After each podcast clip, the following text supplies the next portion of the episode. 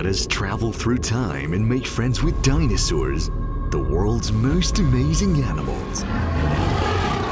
Let us transcend space and build a large museum in your heart.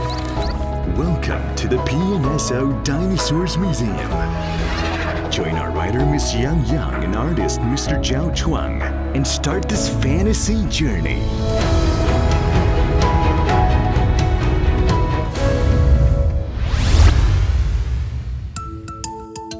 Da Yong the Yangchuanosaurus. Jurassic king found in China. Scientific name Yangchuanosaurus. Period Late Jurassic. Fossils found in China, Asia. Description Yangchuanosaurus' head was more than 80 centimeters long, but not heavy. Its teeth were sharp, forelimbs flexible, and hind legs strong. It was a ferocious predator.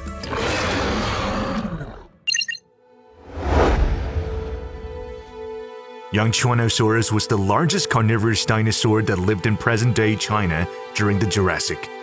Its fossils were found in Yongchuan County, Sichuan Province, now Yongchuan District, Chongqing Municipality, China. In 1976, the county was building an upstream reservoir dam. When the construction was almost over, a worker found strange stones on site.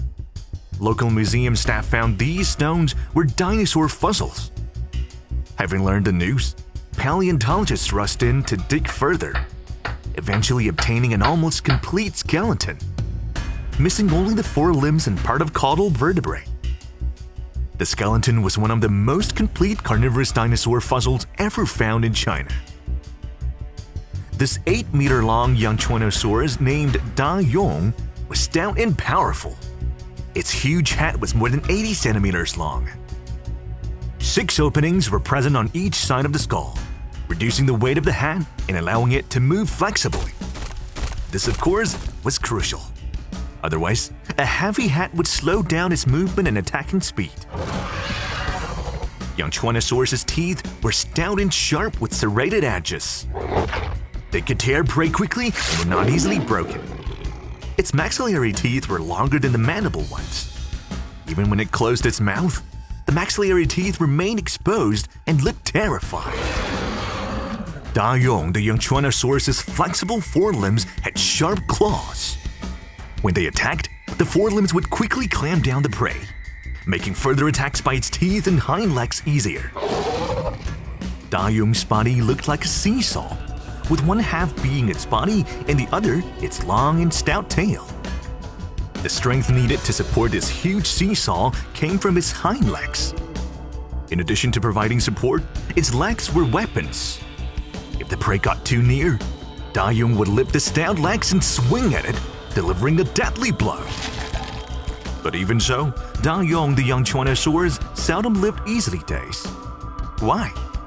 It lived along the 22 meter long Mamenchisaurus and spiked Chungkingosaurus and Tuojiangosaurus. These herbivorous dinosaurs were either large and armored and not easily catches. So despite Da Yong the Yangchuanosaurus had a strong body, terrifying teeth, flexible forelimbs, strong hind legs, and speed, its hunting experience was still challenging. You surely want to meet more dinosaur friends in the PNSO Dinosaurs Museum and experience their magical lives hundreds of millions of years ago. Don't forget, we are meeting again soon.